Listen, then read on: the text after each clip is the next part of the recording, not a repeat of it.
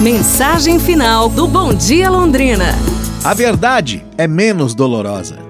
O neto de Mahatma Gandhi tinha 16 anos e estava vivendo com seus pais no instituto que seu avô havia fundado, a 18 milhas da cidade de Durban, na África do Sul, em meio a plantações de cana-de-açúcar. Certo dia, seu pai lhe pediu que o levasse à cidade para assistir a uma conferência que duraria o dia inteiro. Como teria que esperá-lo, lhe encarregou de algumas tarefas, como levar o carro à oficina, por exemplo. Quando se despediu de seu pai, ele disse: Nós nos veremos neste local às 5 horas da tarde e retornaremos para casa juntos. Após, muito rapidamente, completar todas as tarefas, ele foi ao cinema mais próximo. Estava tão concentrado no filme que esqueceu o tempo. Eram 5h30 da tarde.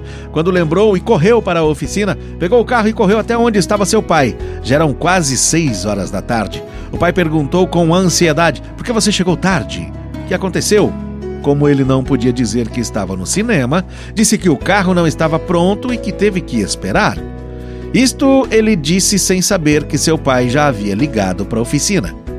Quando o pai deu conta de que o filho havia mentido, ele disse: Algo não está bem.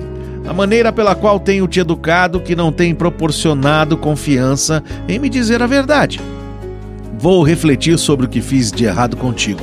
Vou caminhar as 18 milhas até em casa e pensar sobre isso. Assim, vestido com seu traje e seus sapatos elegantes, começou a caminhar até a casa, por caminhos que nem estavam asfaltados nem iluminados. Não podia deixá-lo só. Assim, o filho dirigiu por cinco horas e meia atrás do pai. Vendo seu pai sofrer a agonia de uma mentira estúpida que ele havia dito.